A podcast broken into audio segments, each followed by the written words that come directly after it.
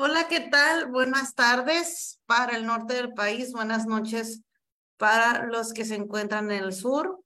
Espero que se encuentren muy bien. Pues hoy es martes, martes de YouTalks y eh, ya estamos comenzando con esta charla que todas han sido maravillosas, todas nos han aportado algo muy interesante. Eh, esta charla del día de hoy para mí es, es muy especial por la persona que va a estar acompañándonos em, en este tiempo, dándonos su información. Primero quiero agradecerle a todas las personas que han estado atrás de todo esto en la organización, en, en darle seguimiento a los ponentes, em, las personas que han estado compartiendo el espacio junto con nosotros, tomando este, estas charlas cada martes en punto de las siete horas Ciudad de México.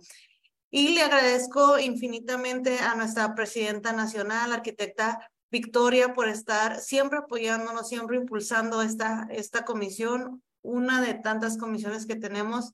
Em, y también a cada uno de los coordinadores por estar, eh, todo el tiempo al pie del cañón, todo el tiempo buscando actividades que nos enriquezcan en el mundo gremial. Entonces, sin más preámbulo, a mí me gustaría presentarles a la persona que va a estar a cargo de la charla del día de hoy. Para mí es una persona muy especial que ha estado siempre apoyándonos. Híjole, es, es nuestro brazo derecho e izquierdo y todas las extremidades que siempre ha estado aquí al pie del cañón. Es la arquitecta Jacqueline Ovalle Pérez. Ella es la coordinadora de jóvenes regional de, pues, de la región 2.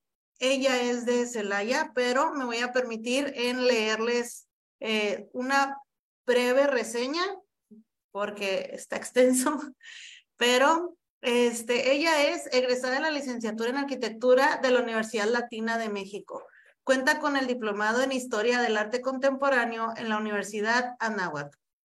Durante la licenciatura Participó en el 28 Encuentro Nacional de Estudiantes de Arquitectura, Revitalizando Mares y Manglares, Universidad Anáhuac Mayab en Mérida, y en el 32 Premio a la Composición Arquitectónica de Alberto J. Pani, con el Pabellón Itinerante de Estudios de Salud de la Facultad de Arquitectura UNAM, Ciudad de México. En el 2020 participó en la convocatoria Mujeres en el Territorio en la modalidad análisis y visualización de datos, organizada por la Secretaría de Desarrollo Agrario, Territorial y Urbano SEDATU, con el tema Análisis de la violencia hacia la mujer en el espacio público en la ciudad de Celaya, obteniendo el primer lugar. En ese mismo año participó en la convocatoria Volver a la Calle, organizada por el Banco Interamericano de Desarrollo de Ciudades comunes BID en el marco de la pandemia del COVID-19 con el tema Tangram Urbano, Armando Espacio y Comunidad, obteniendo mención honorífica. De manera profesional, ha trabajado en diversos despachos enfocados al diseño arquitectónico residencial. Se ha desempeñado como docente en el Centro de Idiomas de la Universidad Latina de México y actualmente trabaja en el Instituto Municipal de Planeación, Investigación y Estadística para el municipio de Celaya, IMIPE, en la Jefatura de Imagen Urbana. Es docente en la carrera de Arquitectura de la Universidad Latina de México y actualmente coordina la Comisión de Jóvenes Arquitectos en el Colegio de Arquitectos de Celaya, así como es nuestra coordinadora de la región 2 de la Federación de Colegios de Arquitectos de la República Mexicana y participa en proyectos urbano-arquitectónicos por cuenta propia. Compañera arquitecta Jacqueline, ¿cómo estás el día de hoy? Hola Gio, muy bien. ¿Y tú? Muy bien, aquí eh, con un calorcito de 42 grados me está diciendo el termómetro de la laptop. Acá no tanto, pero sobrevivimos a 28. ¿Quién como ustedes? Pues bueno, compañera, el espacio es todo tuyo. Siéntete en confianza. estamos tomando un cafecito aquí escuchándote. Y este, eh, el espacio es todo tuyo. Te escuchamos. Bueno, pues muchas gracias. Este, muchas gracias, Gio, y también a, pues a todos los que están apoyando en esta transmisión. así como pues a la presidenta nacional, a la arquitecta Victoria Paulina y bueno, a todos los que están aquí, este, pues viendo esto. Voy a, voy a comenzar. Em, bueno, eh, espero que todos se encuentren muy bien y que se vea esta presentación. En, esta ocasión les voy a compartir un poco de la experiencia que tuve en la Urban 95 Academy en, en la ciudad de Londres. Y bueno, el tema es ciudades enfocadas a niñas y niños y sus cuidadores. Para comenzar, me gustaría este, pues presentarles un poco eh, de qué va esto. Eh, la Urban 95 Academy eh, se forma de un programa de la London School of Economics and Political Science. Tienen un programa que se llama LSE Cities y junto con la Fundación Bernard Valier Foundation, ellos, bueno, crean la Urban 95 Academy. Em, básicamente es un curso que va, bueno, viene de la iniciativa de la Fundación, la cual se enfoca en desarrollar espacios seguros para niñas y niños y sus cuidadores en el ámbito urbano y, bueno, eh, también en cómo se gestionan incluso hasta recursos en las ciudades. Voy a dar muy breve la explicación de esto porque todo esto lo pueden encontrar en internet, en su página, pero va dirigido a, bueno, eh, a, personas que tengan que ver con eh, los programas urbanos que se hacen en las ciudades. Este programa es completamente gratuito, es decir, es un curso en línea. Eh, se hace, bueno, tienen una plataforma en la cual este curso es completamente gratis. Al, dura aproximadamente siete semanas y son 14 módulos. A la vez se hace trabajo, digamos que en esta plataforma y cada semana se hacen seminarios web Em, pues en vivo junto con ponentes y miembro de, miembros de la LSI y bueno, es abierto a todas las ciudades en todo el mundo. Eh, usualmente son en inglés estos eh, programas, pero ah, estas videollamadas tienen traducciones simultáneas. Entonces, eh, bueno, tratan de que sea lo más accesible para cualquier persona en cualquier parte del mundo. después de haber realizado este mm, curso en línea, la, la, idea es que tengas un proyecto el cual te gustaría desarrollar allá en la ciudad de Londres, digamos que concursándolo, por así decir, con todas las ciudades que están participando y se hace una selección de estas 10 ciudades. la idea de ir a Londres es tomar talleres intensivos durante una semana, hacer visitas a sitios, tomar conferencias, y bueno, seguir desarrollando esta idea como generatriz con la que pues empiezas. Entonces, eh, hasta ahorita se han realizado cuatro cursos. El quinto me parece que está pues en curso, vaya, eh, que comenzó en mayo. Nosotros, em, bueno, eh, nosotros empezamos a participar en esto debido a que la convocatoria, bueno, salió y en el Instituto de Planeación, que es donde trabajo, mi director y otra compañera, la arquitecta Laura, y yo participamos en este cuarto curso y bueno, la idea era principalmente obtener información sobre cómo desarrollar mejores espacios en las ciudades para los niños, ya que pues esto es fundamental en el instituto donde trabajamos. Y bueno, el curso comenzó en febrero. Estos son el, digamos, el temario que, que vimos durante, estos, eh, durante estas semanas y eh, se ven usualmente dos por semana. Estos son algunos de, los, de las ciudades que, que han participado. Este fue el primer curso, el segundo curso, y bueno, como pueden ver, son ciudades de, de, todo el mundo. El tercer curso, y bueno, nosotros participamos en este cuarto curso, el cual tenía ciudades de Brasil, de Estados Unidos, de, bueno, de, de Grecia, de Polonia, de la India y de muchos otros lugares y la verdad, pues nos dimos cuenta que éramos la primera ciudad mexicana en asistir a la semana en Londres. Em, no que otras ciudades no hayan participado en el curso, en el curso en línea sí de hecho, cuando nosotros lo tomamos había personas de, de Morelia y de Guadalajara, me parece, aparte de nosotros de México. Eh, es importante también decir que, bueno, todos estos gastos de, de traslados, este, hospedajes quedan cubiertos por la fundación y bueno, entonces nosotros eh, participamos, estas, eh, estos éramos las personas que pudimos ir. Mm, a pesar de que pueda parecer que es enfocado principalmente para arquitectos, urbanistas, ya que tiene que ver como con estos temas de diseño de espacios. Había muchas personas que no necesariamente eran arquitectos, o sea, había muchos políticos, había incluso dos, este, mm, como alcaldes de sus ciudades. Entonces, esta, esta iniciativa está abierta para todas las personas, ya que, como bien sabemos, pues las ciudades acaban siendo un, eh, bueno, este espacio donde se convergen, mm, bueno, diferentes disciplinas.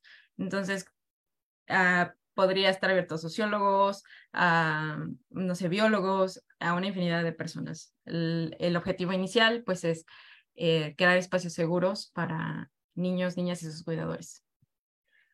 Eh, nosotros desarrollamos un proyecto eh, como una especie de master plan para una de las colonias que se encuentran en la zona de atención prioritaria indicadas por el Coneval en la ciudad de Celaya. Elegimos unos espacios los cuales eh, eran nuestros eh, retos a, intervenir, pero también identificamos eh, más que el estado físico, los comportamientos que queríamos cambiar en este espacio. Y más adelante voy a, abundar un poco en esto.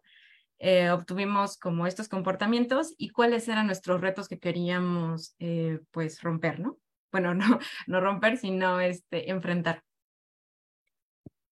esta fue más o menos la, el programa que tuvimos ahí de trabajo eran, fue de lunes a viernes, era de ocho y media de la mañana hasta ocho de la noche en algunas ocasiones.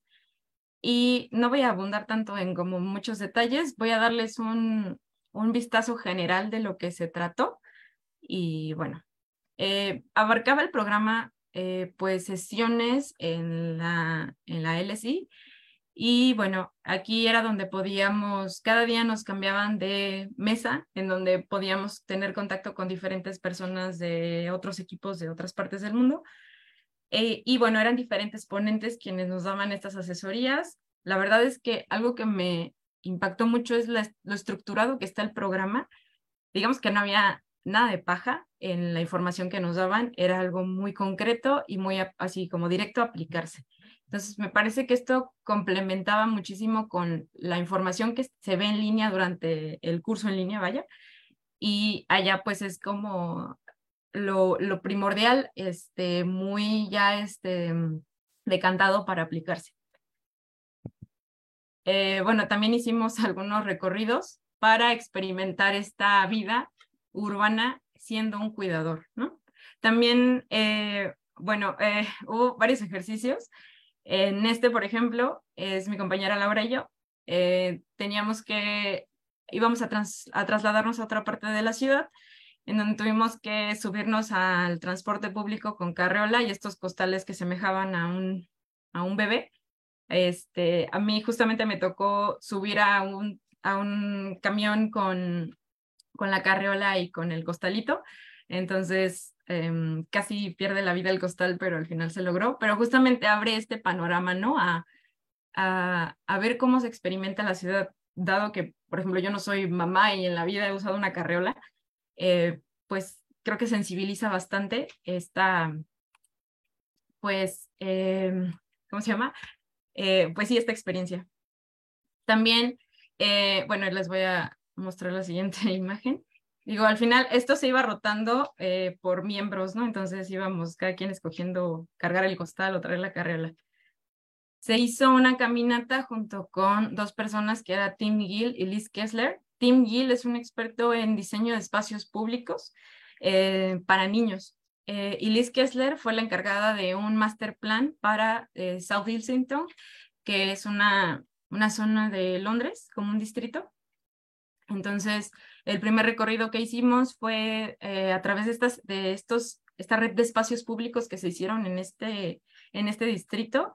Y todo el recorrido era lo que les decía, se iban como mezclando, eh, algunos cargaban el costal, otros la carreola, y era vivir estos espacios pues desde esa perspectiva, mientras nos iban dando como el, el background de cómo se había logrado todo este proyecto.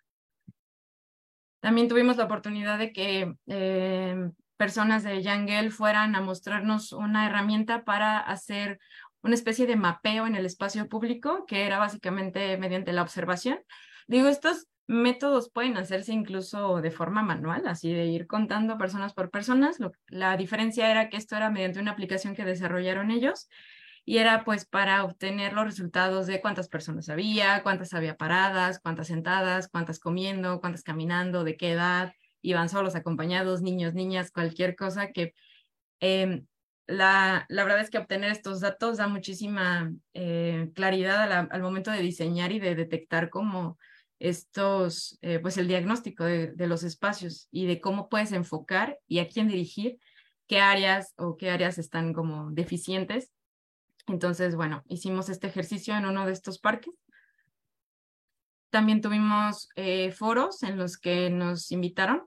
Uno fue de movilidad eh, y de cómo se usaba el transporte en bicicleta, que una de las premisas que se trataron ahí era de que si la bicicleta era un medio eh, viable para una, una o un cuidador eh, para trasladar a sus hijos y bueno, preguntaban que si no era peligroso debido a que podía atropellarte un coche y entonces más bien pues el problema no es la bici, ¿no? El problema es el automóvil, ¿no? La, la velocidad. Mm, entonces, eran este tipo de cuestionamientos. También tuvimos la oportunidad de conocer a uno de los grupos anteriores y su experiencia y cómo iban ellos desarrollando su proyecto. En este caso, ese grupo era, era de ahí, de la ciudad de Londres, entonces, pues fue como más fácil esta, mm, pues este seguimiento. Entonces, bueno, en grandes rasgos, esto fue un poco de la experiencia. Eh, no quería saturarlos de tantas cosas, pero eh, pues sí, o sea, fue esto, son es una semana de mucho trabajo. La verdad es que no se siente pesado porque es muchísimo conocimiento nuevo que es muy enriquecedor. Entonces, bueno, me gustaría pasar a esta parte de reflexiones personales y si tienen oportunidad, voy a hacer un par de preguntas. Entonces, quienes tengan chance de contestarlas en el chat, pues iremos comentándolas por acá. Eh, bueno, la primera pregunta es, ¿por qué creen que es importante diseñar para la primera infancia? O sea, ¿por qué nos enfocamos en niños pequeños y no en la población en general? No sé si, bueno, si alguien va mientras escribiendo en el chat, eh, lo podemos ir comentando. Eh, y pues yo mientras paso a la siguiente. Sí, mí aquí está, estoy al pendiente de, los, de lo que están escribiendo en Facebook y en, y en los chats. Ok, Tú, me interrumpes cuando sea necesario. Sí, claro. Este, la, ¿Puedes regresar a la diapositiva para anotar la pregunta aquí en Facebook? Sí, es porque es importante diseñar para la primera infancia. Sí, de hecho aquí también tienes una, una pregunta antes de, de que tú lanzaras César. Ok. Este, pero creo que la, la vamos a dejar al, al, al final. Va. Que creo que va a terminar de, englobar toda tu postura con respecto a, a, este, a estos. Si quieres continuar, yo te, yo te interrumpo si, si es que llego a leer algo. Súper. Bueno, eh, una de las miles de razones es porque, bueno, de manera cognitiva, hay muchos estudios que muestran que las conexiones neuronal, neuronales que realizamos cuando somos bebés es de casi un millón. Digo, este es el momento como, obviamente mientras va creciendo el bebé, va desarrollando muchas más. Eh, después de esto, hay un momento como en el que se pausa y empieza a decrecer. Entonces, es este el espacio de la primera infancia en donde tenemos que prender todos estos focos, ¿no? Hacer que esto se vea como una ciudad desde un avión, ¿no? Con, de noche, cuando vemos todas estas luces prendidas y todas estas conexiones, es lo mismo que debemos hacer en el cerebro de un bebé eh, o de un niño pequeño. Entonces, bueno, la, la conectividad cerebral a esta edad es fundamental y hay que buscar qué son esos elementos que lo detonan. Eh, como les comentaba, esta, este esta conectividad empieza a bajar conforme la edad. Entonces, pues es muy importante atacar justo este momento de, de la vida. Eh, de hecho, aquí ya que eh, está comentando Marisa Calzadillas, ella dice que justo lo que estás mencionando, porque ellos son los que absorben más la información permanentemente. Son como unas esponjitas. Sí, exacto aparte, es, un momento en el que empieza a moldearse eh, de forma como medio figurativa el cerebro con todos estos aprendizajes. Digo, algo que aprendes bien desde la infancia es difícil que sea como más complicado después. Entonces, bueno, aquí tenemos una, una especie de tomografía en la que se ve la diferencia entre cuando un niño crece en un ambiente próspero a diferencia de uno de supervivencia. Es decir, el de, el de supervivencia, voy a aprender el, el, ay, no sé qué hice, el láser. El de supervivencia es este que vemos aquí, es decir, es algo que sobrevive con las, casi con lo mínimo, ¿no? Para poder tener como una vida estable. Sin embargo, cuando a esto le potencias eh, que deje de ser algo de supervivencia y más bien sea un, un estado próspero, pues vemos cómo se empieza a desarrollar muchísimo más el cerebro. Entonces, la experiencia eh, de los niños a esta tan temprana edad es lo que va a moldear su futuro. ¿Y qué queremos ver esto más allá de, de la ciencia? Digamos que si lo vemos en una escala ciudad, pues empiezas teniendo un bebé que en algún momento va a crecer y si tienes varios de estos bebés eh, eh, lejos de esta supervivencia y más en este ambiente próspero, pues tendríamos un, un cambio pues significativo en el futuro, o sea, tendríamos otro tipo de sociedad debido a que tenemos pues esta, em, este desarrollo para los niños. Eh, y bueno, ahí voy a tratar de explicar estas. Hay algunas que tomé de fuentes del, de los mismos documentos que nos pasaban, pero hay muchos eh, elementos clave que son fundamentales dependiendo la edad de los niños. Por ejemplo, desde, la, desde que nacen, desde su embarazo de las mamás hasta que nacen y van creciendo, hay cosas que los vuelven mucho más eh, resistentes a este, dejan de, pasar de este lado de supervivencia a más bien a este ambiente ideal. Pero a grandes rasgos estos factores son desde la nutrición, la salud, el agua, eh, bueno, el agua saludable, eh, la educación y la protección social. Entonces, muchos de estos elementos son lo que forjan a un niño que crezca en un ambiente sano y que en sí mismo pues crezca sano. Eh, bueno, voy a pasar a una segunda pregunta, que es, ¿cómo imaginas un espacio amigable para las niñas, niños y sus cuidadores? No sé si hasta aquí hay preguntas o, comentarios, Gio, antes de pasar a esta. Sí, hay un comentario del arquitecto Efraín. Este dice que también por considerar este excremento de población en el diseño urbano, el de primera infancia, justo lo que estamos platicando, que necesariamente implica considerar también la experiencia de sus cuidadores, que muchas veces son sus madres o abuelos, personas ya que son eh, mayores, porque, por lo que el beneficio se amplifica. Sí, claro. Efraín se me está adelantando en esta presentación, pero muchas gracias, Efra. Sí, claro, o sea, la experiencia de este, de, de todos es, es algo en conjunto. Digo, ahorita estoy enfocándome en niños, pero sí, claro que también los cuidadores tienen muchísimo que ver. Mm, bueno, paso a la que sigue, es ¿cómo imaginas un espacio amigable para las niñas, niños y sus cuidadores, precisamente?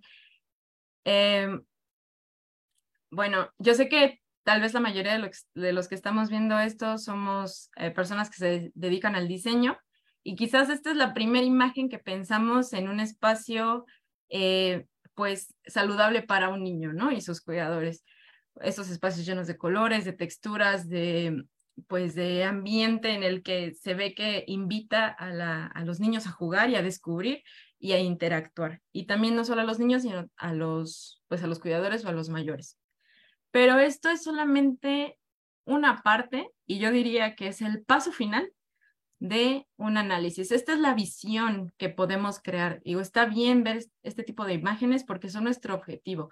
Es lo que nosotros nos gustaría eh, desarrollar. Entonces, para algún proyecto o algo, es como este, estos, analizar estos casos de éxito y sacar como el, el, lo que detonó que fueran así, pero hay todo un, detrás de todo esto, que es lo que me gustaría empezar a comentarles.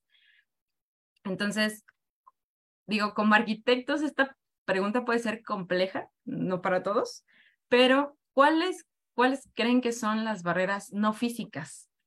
Es decir, aquí podemos ver un espacio en el que básicamente todo es físico, eh, un, un ambiente físico ideal, pero ¿cuáles son esas barreras que no tienen que ver ni con banquetas, ni con mobiliario, ni con andadores, ni con nada de esto. Creo que en, en el ejercicio que hicimos allá, esto fue de lo más complejo, porque al ser, en mi caso, arquitecta, pues uno piensa como de, ay, esta persona en silla, de ruedas no puede ingresar al espacio, una rampa. Pero es en realidad ese la solución, ese es, es en realidad el, como el, ah, mira, está muy fácil aquí como receta, es, creo que tiene que ver más, o sea, sí, pero es el paso final de, de esto. Mm, no sé si, si, si, eh, si, se sigue viendo la pantalla. Sí, sí se sigue viendo. Aquí este, estaban contestando tu pregunta de las barreras no físicas. Eh, estar mencionando que puede ser la iluminación, puede ser la contaminación, el ruido, la inseguridad, también puede ser una barrera no física y a lo mejor yo le voy a meter un poquito de mi cuchara, pero creo que también uh, una barrera no física muy importante podrían ser las creencias culturales con las que crece el niño. Sí, claro. Sí, completamente. Todos estos elementos son barreras no físicas, las cuales no es como que podamos poner algo para eh, eliminar esta parte, esta brecha cultural, quizás. Entonces, es cómo atacamos esto. Digo, yo también traía un par de ejemplos que complementan, pues, esto que acaban de mencionar. Digo, eh, esta es una encuesta eh, de INEGI en el que aquí estamos ah, avanzando un poco más debido, pues, al rango de muestra de la encuesta, pero es entre adolescentes de 12 y 17 años en el que dependiendo del sexo, de, definen que estos, uh, estas áreas urbanas son inseguras. La mayoría es la calle, después el transporte público y, bueno, los parques. Es decir, estos espacios públicos que deberían invitarnos a vivirlos eh, de manera equitativa, ¿no? Entonces, nos da un panorama de que el espacio público en México al menos, eh, pues es inseguro. También tenemos eh, esto digamos que es lo físico, ¿no? O sea, vemos las calles inseguras, el transporte, o sea, algo físico, pero ¿qué pasa con estas actitudes o estos comportamientos que van normalmente desarrollados, perdón, enfocados a la violencia? Y bueno, aquí podemos ver también em, estos, em, pues, ejemplos de violencia dependiendo del rango de edad de los niños. Esto es igual de, del INEGI. Em, bueno, de los 0 a 5 años vemos descuidos y castigos corporales de los 6 a los 11 entre estos mismos y también hostigamiento, intimidación y acoso. Desafortunadamente la violencia sexual atraviesa estos hasta mayoría de edad, el matrimonio infantil, el suicidio y el homicidio. Entonces, hay muchas de estos, comportamientos que nos competen como sociedad a, cambiarlos. Y digo, no que se salga de la, de la cartera del arquitecto, pero esto quiere decir que no un arquitecto puede resolver solo eh, estas situaciones. Entonces se vuelve un trabajo colectivo en el que pues tenemos que intervenir con otras personas. Para hacer este tipo de análisis, una de las herramientas que utilizamos fue el modelo del iceberg, que es, bueno, lo que seguramente muchos ya ocupan en algunos otros ejercicios, que es, por ejemplo, em, empezar con cuál es la punta del iceberg, cuál es el problema, el primero que vemos. Eh, en este caso, les puse un ejemplo, eh, que es, por ejemplo, lo, primero que vemos es la, primera reacción, un niño con depresión. Entonces, hay que ver el patrón de este niño con depresión. Probablemente este niño con depresión eh, tiene, todo esto es una situación hipotética, ¿no? tiene problema o se, se nota más estos, estos episodios de depresión cuando su papá no está en casa debido a la agenda de su trabajo, ¿no? Entonces, tanto su mamá como él tienen que quedarse solos. Una vez que identificamos este patrón de cuándo es que se repiten estos eventos, bueno, hay que sacar qué es lo que genera eso, o sea, por qué em, está la ausencia o por qué está este sentimiento como que la mamá probablemente le transmite al niño.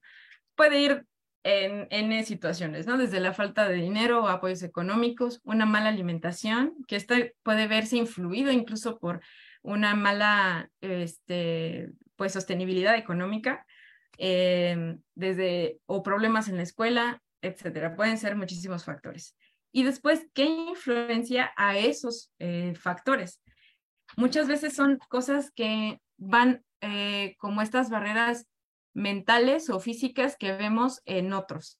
Por ejemplo, puede que esto sea un, puede que estas personas vivan en un espacio inseguro y que aparte de no poder tener al papá, por ejemplo, eh, tampoco pueden salir a la calle porque es un espacio de inseguridad. También puede ser la comparación con otras personas, como con esta eh, situación que otras personas pueden que tengan éxito y es lo que muestran y para nosotros no es la misma situación o parece muy fácil la vida del otro, etcétera. Entonces, analizar esto de esta forma nos lleva a la raíz del problema. Digo, no hace falta más que regresarnos un par de, de páginas al problema inicial, pero eh, pues, ay, sorry, me salí de algo. Em, que, bueno, puede ayudarnos a identificar la raíz verdadera del problema. Entonces, hablando de estas barreras no físicas, eh, tenemos esto, este cambio en el comportamiento y hay que identificar entre las intenciones y las acciones. Una intención es algo que, bueno, que probablemente querramos hacer, pero hay, un, hay una distancia muy grande entre lo que de veras se va a ejecutar. Puede que haya un programa en ciudades enfocados a niños, pero las acciones no acaban concretándose por recursos, por cambios de gobierno, etcétera. Entonces, ¿cómo hacemos que este tipo de problemáticas se, se dé como este seguimiento? Y ese es el comportamiento. Si nosotros empezamos a, esta es una rueda como de diferentes eh, elementos que promueven el comportamiento.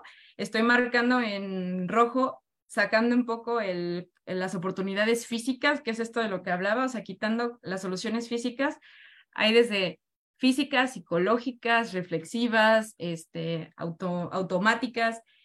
Eh, esto se ve mucho, por ejemplo, en ejercicios de participación. Ojo, hay una diferencia entre la participación y la consulta. La participación es cuando de veras tú como ente público, por ejemplo, tienes la verdadera intención de escuchar a las personas, de conocer sus comportamientos, sus capacidades como sociedad y qué vas a darles de mejora. Diferente a una consulta, que digamos que en la participación estás abierto a, que se haga lo que salga de ese resultado, ¿no? Pero una consulta no es igual. Y no es que una sea mala o, la otra no. La participación, digamos que tiene esta libertad de ser lo que sea, pero la consulta tiene ya probablemente recurso destinado para ello. Ya tiene tiempos, ya tiene incluso hasta un fin, o sea, porque a lo mejor el recurso es solo para em, espacios públicos y resultaba que yo necesitaba un plan de movilidad. Bueno, ni modo, aprovecha lo de los espacios públicos y cómo puedes mm, eh, eh, mejorar la movilidad, ¿no? Entonces, dependemos de qué situación, en qué situación nos encontramos para poder seguir un procedimiento en el que podamos analizar los comportamientos de las personas. Si no usan el transporte público, tal vez es porque es muy caro, ¿no? ¿Y por qué es caro? Bueno, porque la mamá no, no gana lo suficiente. ¿Y por qué no gana lo suficiente? Bueno, la brecha de género. Entonces, es ir volviendo a hacer este análisis del iceberg para ir encontrando estas soluciones ahora sí, me voy a pasar un poco a lo que comentaba hace rato Efra, que es cuál es la, participación como sociedad en la crianza de los hijos y las hijas, que a su vez va a tener que ver con la implementación de programas en, en estos proyectos. Eh, es decir, de a quiénes enfocamos estos espacios. Eh, para empezar, de, de, acuerdo con encuestas de INEGI, la mayoría de las mujeres son quienes pasan las horas de crianza con los niños. Si se fijan, pues es 24.1 horas, casi un día completo, que destinan a la crianza de sus hijos. Sin embargo, los papás pasan 11.5 horas. Entonces, eh, bueno, aquí ya podemos identificar que al menos en México, la mayoría de las personas que son cuidadores son las mamás. Pero no quiere decir que son las únicas. También eh, hay, una, hay un factor muy importante que son los abuelos, que son incluso la mayoría de los papás quienes se quedan al cuidado de los niños. Y volvemos a hacer el ejercicio del iceberg. Ok, yo quiero diseñar un espacio. Bueno, ya supe que el problema es que los niños no van al parque porque no hay quien los lleve. Bueno, entonces hay que poner algo que incentive a los cuidadores a ir al parque. porque al final el niño no va a tomar la decisión de ir solo, tiene que ir acompañado. Entonces, no es que el niño no quiera, es que no lo llevan. Entonces, tenemos que enfocar tanto brindarle este espacio al niño seguro como para invitar a los cuidadores, en este caso llamemos a las mamás y a los abuelitos, ¿no? Eh, ¿Qué espacios les vamos a brindar a ellos para que puedan asistir a estos lugares? Y ya después nos vamos, o sea, pero este es eh, como dónde iniciar, pero hay que ver entonces qué pasa, porque no está equitativo. Y seguramente si le rascamos y le rascamos, vamos a encontrar que lo, el horario de laboral en México es muchísimo más que en otros países, ¿no? Y eso impide que eh, los papás, ya sea mamás y papás, puedan pasar tiempo con sus hijos. ¿Y esto qué pasa? Que afecta el crecimiento de los niños al tener padres ausentes, ¿no? Entonces, resulta que el problema ni siquiera es tanto el espacio público, sino políticas públicas. Eh, creo que es algo que, digo, nos compete a nosotros por estar en este ramo y desde el ramo que nos toque, pero seguir haciendo como mucho énfasis en este tipo de trabajos de política pública, porque esto permite que nosotros podamos desarrollar ahora sí nuestra parte, que es implementar espacios públicos, pero garantizando que más allá de la participación social, pueda haber este espacio eh, en tiempo para que los cuidadores y cuidadoras pasen tiempo con los hijos. Y bueno, también eh, tenemos otro, digo, esto es eh, en lo que corresponde a espacios públicos, pero también tenemos este modelo de transporte público en el que, como decía, voy a poner de ejemplo a las mujeres, porque no solo tiene que ser perspectiva de género, también ahora vemos perspectiva de edad, pero la mayoría de las mujeres hacemos este movimiento que es haciendo escalas en mil espacios, a diferencia de lo que la mayoría de los hombres hace, que es un movimiento pendular, es decir, que van del trabajo a la casa y la casa al trabajo, y solamente son estas dos paradas. A diferencia de las mamás que solamente tienen más eh, responsabilidades, mamás o mujeres, que tienen que hacer estas escalas entre que, suponiendo que esta mujer tiene hijos, salir de su casa, llevar al hijo a la escuela, tal vez hacer compras, tal vez tiene que ir a trabajar, tal vez tiene que ir a hacer otros asuntos. Entonces, ¿qué pasa? Que incluso en el transporte tenemos este, esta discriminación que va desde un simple, a lo mejor no es que no haya transporte público, sí hay, el problema puede que sea el simple cambio de horario, que sea más frecuente el paso de vehículos de transporte público, ¿no? Y tal vez esto facilite eh, más a las mujeres, incentivarlas a que usen transporte público. O puede que sea el bajar la tasa de transporte público o pagos únicos o modalidades de transporte, implementar más paradas y tal vez el último paso es hacer una rampa para la carreola. Entonces, no solo es la infraestructura física, sino también pues estas políticas eh, que se tienen que ir implementando a la par. Entonces, bueno, hasta aquí no sé si hay dudas o comentarios. Sí. Hay muchas felicitaciones para ti y que el tema está muy interesante. Este, mencionan cosas como que la infancia es el pilar de nuestra sociedad, que estás manejando muy buen análisis eh, con eso. Y hay otra, otro comentario en donde pues hay que hacer mucha inclusión y sobre todo participación ciudadana para que se sientan pertenecidos a esa área que tú quieres diseñar y que lejos de que, de que se incentive para que ellos la usen, pues también cuiden de esas áreas, ¿no? Sí, claro. Sí, eso, eh, sí, con toda razón, o sea, fomentar el sentido de pertenencia en un espacio público sí es, es mucho eh, un factor que le da el éxito a este proyecto. Mm, digo, tenía muchos maestros en la escuela que me decían, en realidad, tú vas a terminar una obra y no vas a ver si fue exitosa hasta años después. O, o, sea, en el mejor de los casos, en meses, que es cuando ves si la gente en realidad se apropia de estos espacios. Entonces, la participación ciudadana es fundamental, no solo en el diseño, sino en todos estos ámbitos que van más allá de diseñar el espacio, ¿no? Sino de pues seguir moviendo a la sociedad, ¿no? Desde, pues, desde la parte, eh, desde el núcleo de todo. Entonces, bueno, eh, nosotros quizás como arquitectos tenemos este, hasta aquí el panorama. No dudo que haya personas allá afuera mucho más eh, estudiadas y capaces de, de esto, hasta de simple observación, no tienen que ser arquitectos. Pero digamos que un poco está cuadrado a que la arquitectura, el urbanismo, el diseño, la industria, estamos haciendo, eh, nosotros estamos haciendo cambios de comportamiento con las formas que hacemos. Suponiendo que alguien cruzaba de frente un espacio y nosotros pusimos ahí un elemento, esta persona tal vez ahora tiene que rodear. Nosotros influenciamos el comportamiento. Esto puede ser por diferentes factores. Puede ser desde una intención de diseño hasta de plano un error o una falta de análisis.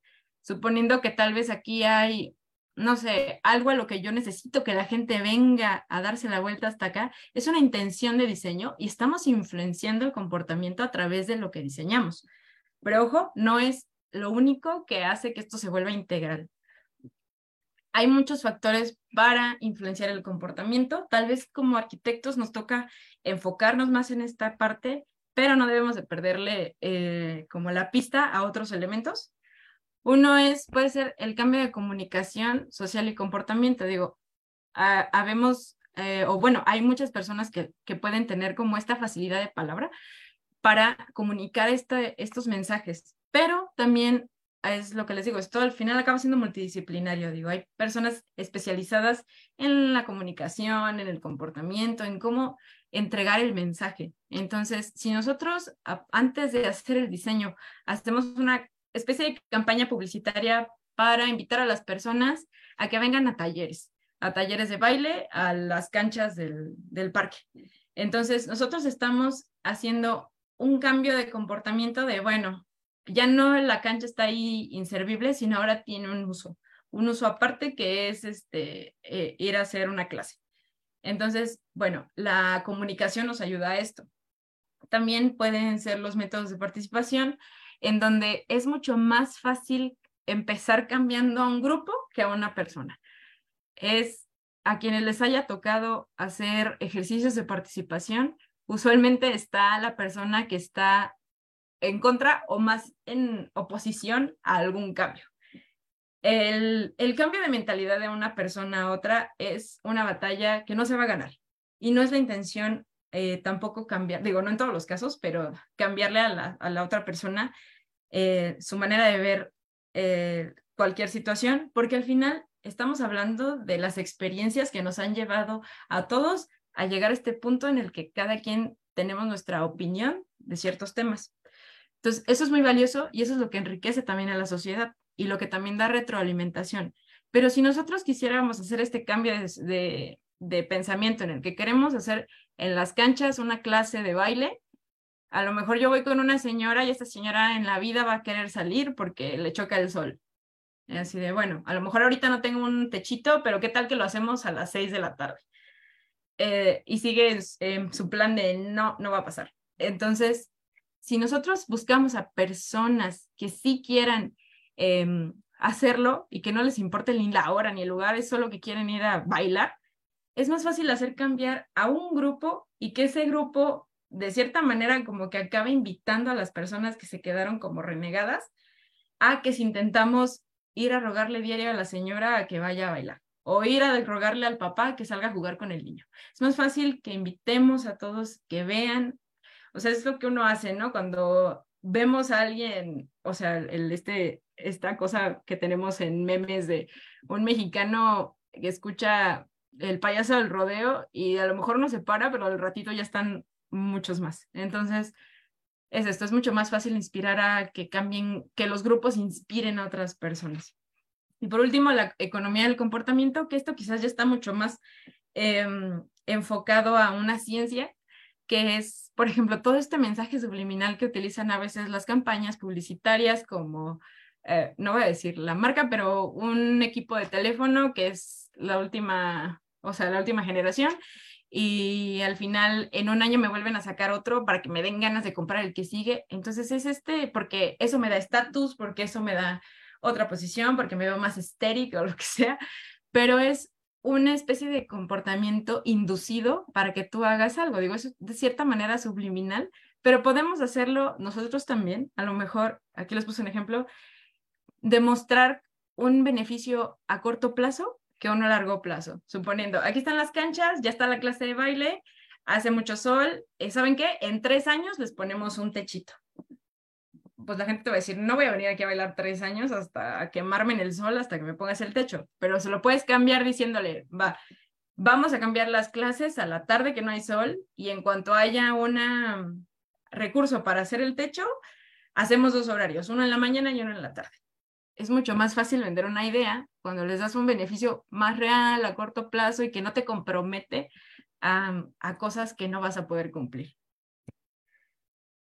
Y bueno, esto también depende de cómo le quieres llegar a la gente. Nos pusieron a nosotros este ejemplo que es para eh, como incentivar el uso del transporte público y de movilidades más sustentables eh, para reducir los, eh, la contaminación. Y esta era la publicidad que ellos usaban. Y dice, si tú pudieras ver el aire de Londres, tú también querrías limpiarlo. Entonces, ¿qué pasa? Pues sí, o sea, la contaminación es algo que no vemos, pero ponerlo tan gráfico como esto, como el biberón lleno de polvo, un vaso lleno de polvo, hace que tal vez no a todos les llegue el, mensaje, pero sí quizás a, alguien que es mamá, ¿no? Y tal vez esto le mueve la conciencia a una mamá o a alguien que tiene un sobrino o a alguien que simplemente empatiza con este tipo de información. Entonces, la comunicación también se vuelve algo importante para poder hacer estos cambios mentales. Entonces, la publicidad pues sí sirve muchísimo, incluso aunque sea algo muy local, como eso, como hacer una clase de baile en unas canchas puedes no decirle, ven a bailar a las canchas, puedes decir, ¿quieres eh, desestresarte de tu día de trabajo? Ven, ven con nosotros, ¿no? En vez de, ven hoy a las 7. Eh, el cómo entregas el mensaje también influye mucho en cómo pues las personas van reaccionando a esto. Y bueno, esto me gustaría como comentarlo muy rápido. Eh, en, este, en los talleres fue esta, esta mujer que se llama Rosamund, eh, ella es una historia en la que su hija tiene asma y ella muere, la niña. Ella va a mil doctores y le dicen que pues no, o sea, que es el asma, que ella se murió por asma, pero ella está muy segura de que empieza a hacer este análisis de iceberg, que casualmente coincide que la niña tuvo muchos ataques antes de fallecer y estos ataques coincidían con el incremento de contaminación en Londres, que ella tenía estos ataques hasta que, bueno, es, eh, pues es fatal. Eh, es la primera niña declarada, es el primer caso declarado por muerte por contaminación. Entonces, ¿qué es lo que ella ha hecho durante todos estos años? Pues es este, ella es una impulsora de estas políticas públicas para hacer las zonas eh, de cero emisión. ¿Y qué pasa? Que usualmente necesitamos a alguien, a un elemento que va a ser quien contagie a los demás. Puede ser, eh, no sé, un, presidente de colonos o un, la persona, no sé, la de la tienda. Tenemos que encontrar este impulsor que vaya a hacer que contagie a la mayoría de, las personas. Y bueno, en, en esto se vuelve entonces una narrativa pública en la que contamos una historia y esa historia alguien puede empatizar o no con ella, pero quienes simpatizan con la historia la vuelven nuestra. Entonces, a lo mejor, por si yo no soy mamá, yo no tengo hijos, pero empatizo mucho con esta historia y la vuelvo mi historia, porque digo, al final tienes que encontrar como algo que, pues no que conmueva, porque no se trata de vender como esta, esta historia y romantizarla, sino de veras hacer empatizar y, crear esta conciencia con alguien, ¿no? Y esto te lleva a crear estrategias para tomar acción. Eh, los resultados que este ejemplo ha tenido es que, bueno, a través de muchos elementos como movimientos sociales, cambio de comportamientos, han hecho que en la ciudad de Londres se delimite una zona de ultra baja emisión. Entonces, ¿qué pasa? Que mientras tenemos este tipo de elementos, pues podemos ir creando estas políticas públicas que a lo mejor ya nos inviten a reducir la cantidad de vehículos, de, no sé, de transporte pesado, podemos ya implementar, no sé, las ciclovías eh, o hacer banquetas mucho más grandes o más amplias. Entonces, bueno, todo esto viene pues de un, eh, de un detrás con mucho fondo, ¿no? Entonces, les quiero volver a preguntar, o no sé si, no, no lo había preguntado, no me acuerdo. Eh, o no sé si hay comentarios, ya estoy casi por terminar, pero no sé si hay algo que comentar yo.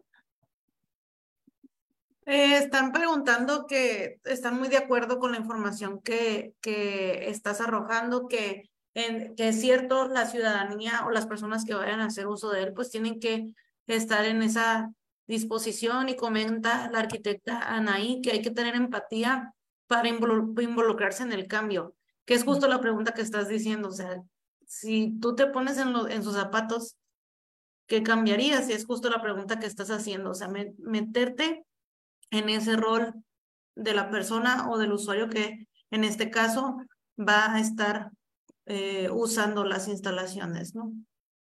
Sí, claro. Creo que pues es eso, o sea, el empatizar con las otras personas, digo, no te tiene que pasar a ti para que tengas como este sentimiento. Eh, bueno, ya les digo, casi por terminar, eh, esta, esta pregunta, si pudieras experimentar tu ciudad desde 95 centímetros, que es por esto que se llama Urban 95, porque es la estatura promedio de un niño de tres años. ¿Qué cambiarías? Digo, la verdad es que estos recuerdos de la infancia probablemente estén muy borrosos para varios de nosotros, pero hay cosas que eh, pues hemos olvidado de cómo se veía la ciudad a, esta altura. Y algo tan simple como este ejemplo, que es un cruce peatonal y te dice a qué velocidad cruza una persona un paso peatonal. Un niño le toma muchísimo más cruzar debido a la zancada de sus pies que a una persona tal vez de, mi tamaño, ¿no? Y muchas veces los semáforos eh, peatonales están diseñados para una persona promedio. Entonces, ¿qué pasa con estas personas fuera del promedio? Alguien en silla de ruedas, alguien con carriola, alguien con alguna dificultad. Entonces, eh, pues desde este tipo de cosas tenemos que empezar a ver, digo, ahorita les puse el ejemplo de un niño, de cómo se ve la ciudad a 95 centímetros de altura, pero cómo se ve la ciudad desde cada uno de, de, las perspectivas de, de la sociedad, pues tan, tan diferente que tenemos, ¿no?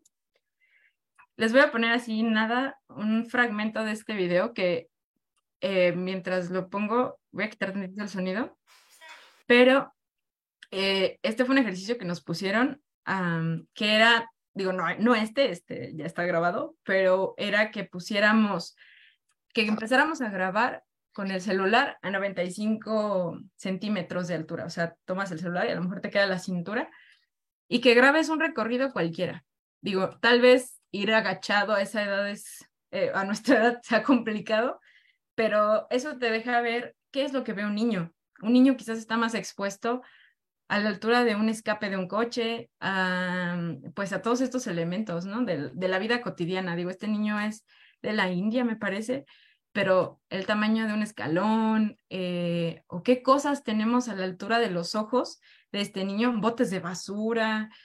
Eh, es decir, estamos expuestos a diferentes cosas y tal vez ya nos hemos olvidado de qué era estar en una ciudad a esa edad, ¿no? Y a ese nivel a ese nivel de altura. Entonces me parece que es un ejercicio interesante que pueden hacer em, la próxima vez que salgan a caminar y, y, ver pues cuáles son todas estas mejoras. O sea, tal vez ustedes o quienes sean mamás y papás puedan verlo mucho más de cerca, pero quienes no lo somos, sí ayuda como a abrir este panorama del que quizás hemos dejado de lado.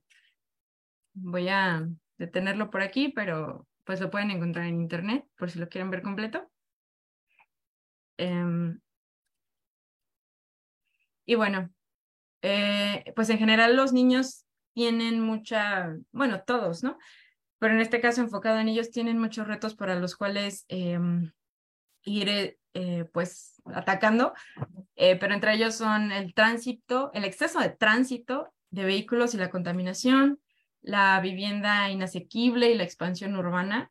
Esto mucho tiene que ver que en la mayoría de nuestras ciudades la periferia es la que resulta con mayor precariedad en todos aspectos, tanto en espacios públicos como en espacios de vivienda, como hasta en servicios básicos. Entonces, esto acaba siendo un reto para las ciudades, para los encargados de quienes eh, pues estamos en el tema de planeación, ¿no? También otra cosa puede ser la inseguridad o el acceso inadecuado o inequitativo a la ciudad. Entonces, diseñar espacios que puedan atacar este tipo de elementos es, bueno, hay muchísimos, ¿no? O sea, si nosotros nos pusiéramos a estudiar la ciudad, en realidad son muchísimos los ámbitos en los que podemos intervenir desde la gestión del transporte, desde la infraestructura urbana, desde el aspecto lumínico de las ciudades, pero eh, aterrizándolo un poco a espacios públicos para niños, pues tenemos que brindarles espacios que sean de aprendizaje. Como decía al inicio, los niños están desarrollando un montón de conexiones neuronales y los materiales, las experiencias sensoriales, los olores, eh, incluso la temperatura, todo eso es aprendizaje para ellos. Entonces, darles un espacio en el que puedan aprender es fundamental para su desarrollo.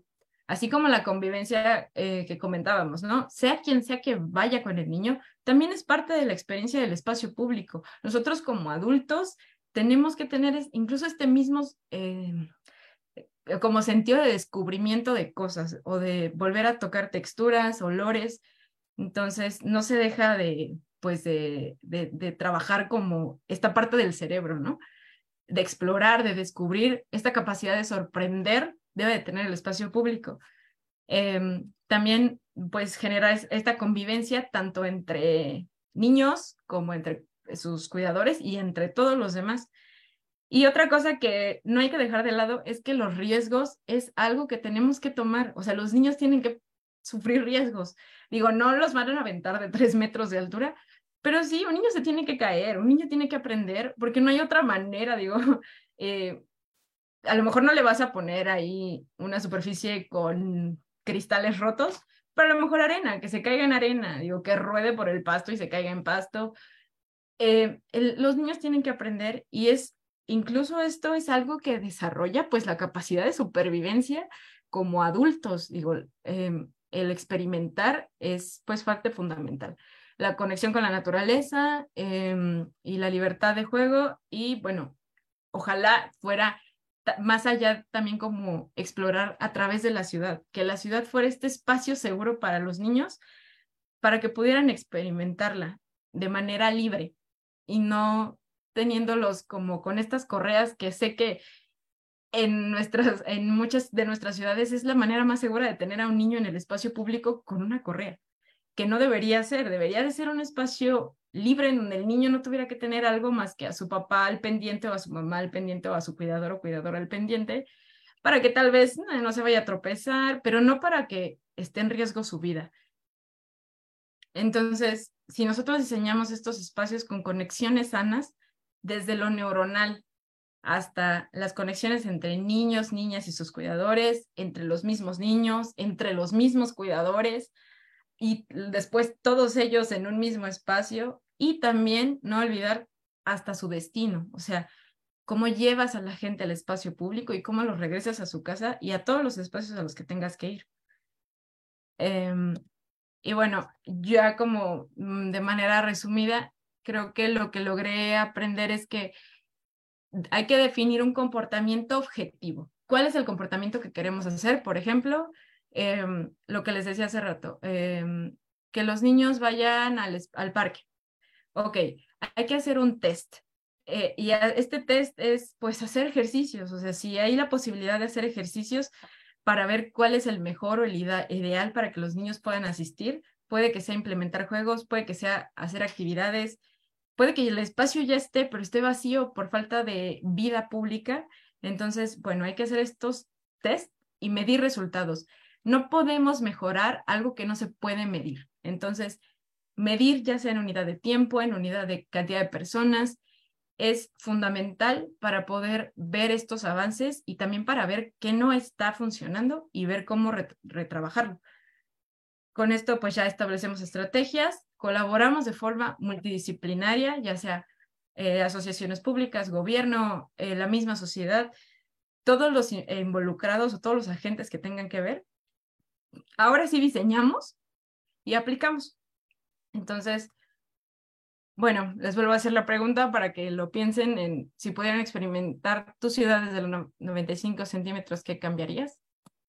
Y bueno, eh, ya con lo que quisiera terminar es que si una ciudad funciona para bebés, va a funcionar para todo el mundo. Entonces, irnos a la parte, eh, a la población más vulnerable o, a esta, pues sí, a lo que puede ser un bebé en un espacio público, en cuanto un espacio sea seguro para él, automáticamente va a ser seguro para todos los demás. Y bueno, quiero agradecerles este, por aguantar como toda la plática y no sé si haya este, más comentarios, les dejo pues mi correo y si hay algo en lo que yo pueda apoyarles, con mucho gusto. Y pues les dejo esa tarea de qué van a hacer para cambiar la vida en sus ciudades. Muchas gracias.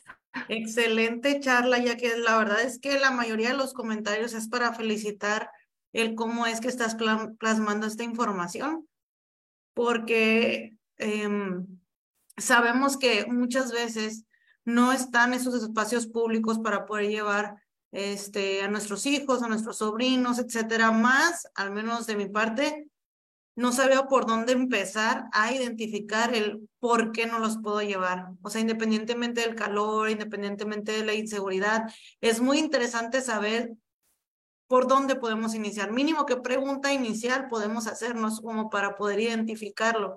Y hay algunos comentarios y preguntas que tienen que ver con eso y que se me hace muy importante que te los, que te los replique por este medio. Por ejemplo, dice la arquitecta Nancy Pacheco, si hubiera ciudades más adaptadas a los niños, las mamás iríamos más tranquilas por la calle. Y no nada más hablamos de, de una ciudad en general, sino también podemos hablar de espacios públicos o inclusive espacios privados porque, por ejemplo, a lo mejor yo no tengo hijos tampoco, pero sí tengo varias amigas que tienen sus hijos y depende el lugar que escojamos para reunirnos, si aceptan o no niños y si, y si los niños están en, en un lugar seguro para que nosotras podamos reunirnos, por ejemplo, y eso también aplica para espacios públicos, porque justo por este motivo que dice la arquitecta Nancy, pues no se atreven a llevarlos a un espacio público porque los ven en riesgo y Mm, no te voy a hacer otro comentario. Hay varios, pero lo voy a parar aquí con el comentario de Maribel Hernández, que dice, tengo una niña de cinco años y otra de dos años y les encanta ir a parques, pero lamentablemente en la ciudad que vivimos, que es Nogales, Sonora, y la verdad, pues sí, sí conozco bastante en la ciudad, carece de espacios dignos y accesibles para su edad,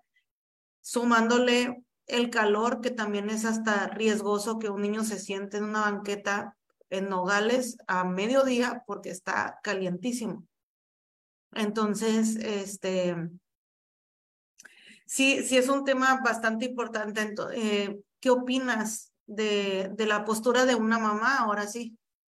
Pues yo creo que es muy valioso eh, todos estos comentarios porque al final dependemos mucho de la región en la que vivimos y es que hay que adaptar las situaciones a cada, pues a cada lugar. Digo, ninguna solución va a ser eh, la mágica para todos, porque cada uno va a tener como eh, características muy específicas a las cuales se tienen que ir trabajando. Pero yo creo que, digo, uno de los, por ejemplo, esta Jane Jacobs decía que uno de los principales eh, motores de incentivar a que la gente use el espacio público es que haya ojos en las calles y que haya vida pública. Entonces, muchas veces esta vida pública es lo, digo, a veces carecemos de el presupuesto o de la atención del gobierno o de muchos elementos, pero la vida pública es lo que puede salvar un espacio público. Y, y, todo lo demás, digo, se puede ir adaptando, pero si el tema de inseguridad muchas veces eh, puede, digo, no, tampoco es un cuento de hadas. Eh, sé que hay ciudades que es de plano imposible por mil razones, pero la sociedad organizada empiezan a ser estos actores que empiezan a moverse, o sea, es como la, la historia que les decía de esta, de esta Rosamund, de que su hija fallece y ella está sola en el proceso, pero no deja de quitar como el dedo del renglón hasta crear una política pública, o sea, la, publicidad que hace el gobierno de Londres es debido al caso de esta mujer. Entonces, es un trabajo muy arduo, no es un trabajo para todos y no debería de ser trabajo para todos, sino de, o sea, sí es trabajo para todos, pero deberíamos de tener gobiernos capaces y agentes capaces de, pues, de intervenir en estos espacios y hacer lo que corresponde, ¿no? De cada uno desde su área. Entonces, es un trabajo muy arduo que creo que apenas está comenzando a, trabajar eh, más intensamente. No que estemos inventando el hilo negro, hilo negro de algo, pero sí creo que es algo que no debemos de quitar, pues, ese dedo del renglón. No, y justo pasa eso, como dice el arquitecto Efra, que, que lamentable que tuvo que pasar un suceso de este tipo, un suceso tan negativo, tan doloroso, para que se, se pusiera acción este, para aprobar una iniciativa pública. Y es lo que dices tú, o sea, ¿para qué esperarnos a que exista una acción muy negativa para poder hacer algo por nuestro entorno? Y se me hace, la verdad, muy maravilloso y muy importante que eh, un perfil como, como el tuyo, que es el de trabajar en, en, un INIPE, haya tomado este tipo de talleres porque justo este tipo de, de dependencias pueden tener un poquito más de movimiento ante, y tener este tipo de iniciativas. No digo que solamente ellas y, y, que, y que a ustedes les corresponde hacer toda la labor, porque la verdad es que no, empieza desde el ciudadano, empieza desde el arquitecto, desde el investigador, desde el arquitecto que lo va a hacer, desde el mismo constructor, desde todos los planes que puedas lanzar el ayuntamiento para promover el uso de las áreas y el, y el, y el mantenimiento, pero sinceramente, eh, no todas las ciudades tienen un IMIP, eh, o un instituto de planeación, todas las deberían de tener, ojalá todas las tuvieran, y a veces ah, tenemos ciudades que los tienen y que a lo mejor y también no, no, no pueden actuar tanto porque por diversos motivos, pero qué interesante que alguien como tú, una, un perfil como tú, haya podido vivir este taller, porque yo casi te puedo asegurar que fue una Jacqueline la que se fue a Londres y fue otra Jacqueline distinta la que regresó. Porque para empezar lo viviste, este, tú no eres mamá, yo tampoco lo soy, no me, no me imaginaba cómo ponerme en la postura de un niño, pero todos esos ejemplos que nos estás poniendo y el, y el simple hecho de decir el número 95 ya te hace sentir, que ponte a su nivel y diseña su nivel y piensa como él. Y otra cosa que dijiste que se me hace muy interesante es que pues tampoco lo vamos a meter a los niños en una burbuja este, en donde no les pase nada, etcétera, porque al final de cuentas son experiencias y ellos deben aprender también a cómo salir de ellas. Entonces, se me hace muy, muy, muy interesante toda la charla que, que, que nos estás diciendo. Pues sí, ojalá que eh, sí es una experiencia muy enriquecedora, pero también los, eh, los motivo a que no tengan que a fuerzas vivir como algo así, digo, ojalá puedan, pero que empiecen a ver, hay un sinfín de herramientas gratis en Internet, de libros, de información, que a quienes se dedican a esto, incluso a quienes no, a quienes les interese, pues eh, empiecen a tomar acciones, digo, abrir el panorama de esta, de esta realidad que, por la que todos pasamos, pero pues muchos ya olvidamos, creo que es fundamental porque implica, es como, es una inversión a largo plazo, que al final te va a redituar de manera pues gigante, ¿no?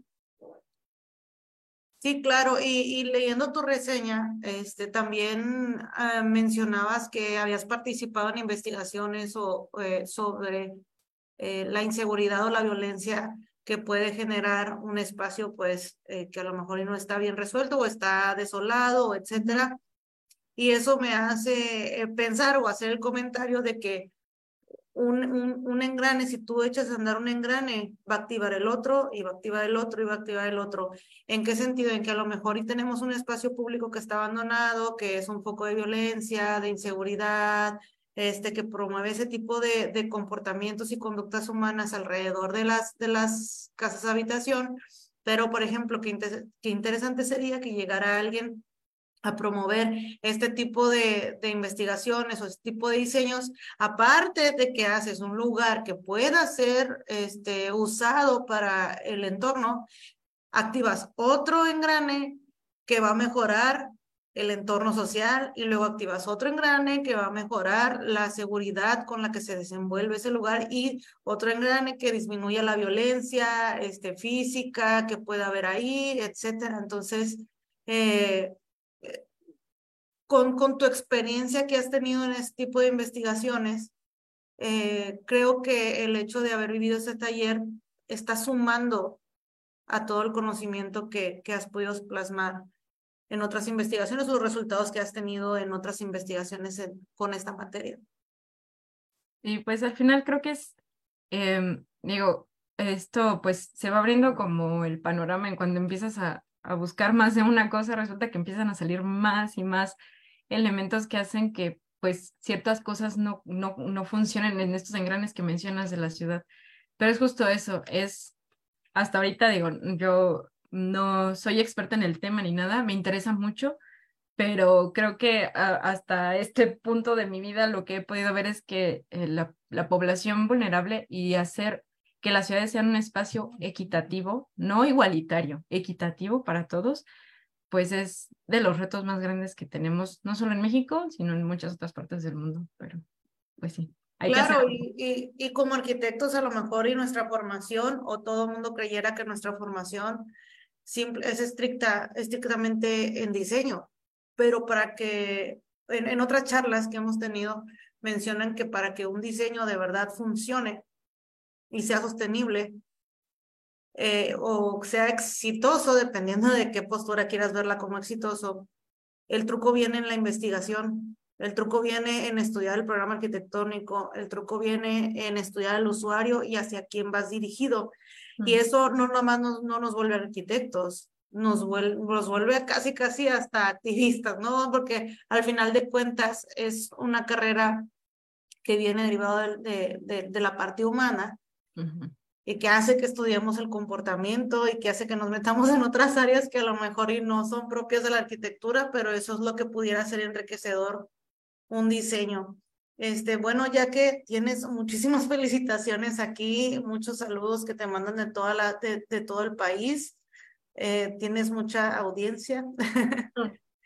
este, me da mucho gusto que, que hayas compartido este espacio con nosotros. La verdad es que ahora sí que nosotras convivimos mucho en la parte gremial, pero siempre es muy gratificante escucharlos eh, ya en su postura profesional, porque hace poquito antes de entrar a la charla hablábamos de que muchas veces nos estamos cambiando las, los sombreros. Ahorita soy este, maestra universitaria, pero al rato me cambio el sombrero y estoy en una parte gremial y, y, y al rato, pues ahora que tú estás en este que es, que es eh, esta inquietud que tienes por el urbanismo y justo así se empieza. Una persona que es inquieta y que quiere saber sobre toda la información que pueda, la verdad es que llega muchísimo más lejos y, y yo estoy muy agradecida y estoy muy sorprendida de todo lo que debe de haber detrás de un diseño urbano o de una planeación urbana. Son como te digo, muchos engranes, muchos hilos, muchos actores que hay que tomar en cuenta para poderlo lograr. Yo te agradezco este tu tiempo. No sé si este te gustaría agregar algo más o te gustaría concluir esta charla o estos comentarios con, con alguna opinión. No, pues creo que solo me gustaría agradecerles a los que vieron y trataré de contestar uno por uno sus comentarios, pero pues eh, no dejemos de tener los ojos en, en esas, en nuestra vida que no, pues, la que, más bien, en la vida de otras personas, de ver cómo experimentan la ciudad. Ah, tal vez algunos de nosotros tenemos ciertas eh, capacidades que otros no. Entonces, no olvidar, no dejar a nadie atrás, como decía Broderick en el mensaje de, de lo que vivieron en Copenhague, no hay que dejar a nadie atrás. Y pues eso, es todo. Muchas gracias. Sí, yo me voy de aquí reflexionando este, dos cosas. Uno, voy a salir de aquí ya viendo las cosas o viendo el espacio porque muchas veces eh, estás el día a día y por, y por vivir deprisa y por vivir corriendo y por vivir resolviendo las cosas de un momento a otro no prestas atención a los pequeños detalles porque como te digo, a lo mejor yo ahorita no soy mamá y, y saliendo de aquí yo no lo sé si la banqueta sea buena o mala para un niño, pero gracias a este tema te abre la conciencia y te, y, te, y te va a hacer ver las cosas de este, otra manera. Y otro, otro aprendizaje que me llevo, que me, lo, que me quedó aquí, de hecho lo anoté, el hecho de que no busquemos hacer diseños igualitarios, sino equitativos. Y creo que con esa frase quisiera, quisiera llevármela de esta charla. Digo, aprendí muchas cosas, pero eso fue lo que me resonó más. Y, te agradezco muchísimo tu tiempo, les agradezco mucho los que estuvieron conectados. Eh, ya sí, ya que dijo que les iba a estar contestando los comentarios de uno en uno, créanme. este, y estoy, estoy muy, muy agradecida contigo, ya que con todos los coordinadores regionales y de jóvenes que han estado participando en esto, a Katy, que eh, no me ha tocado agradecerle públicamente que ella es la que está tras bambalinas apoyándonos en toda la parte tecnológica de las charlas, no nomás en esta, en las charlas de la federación, ya es una arquitecta más. Muchas gracias y este, los esperamos en el próximo eh, martes del YoTalks en punto de las 7 horas Ciudad de México. Gracias y que tengan linda noche.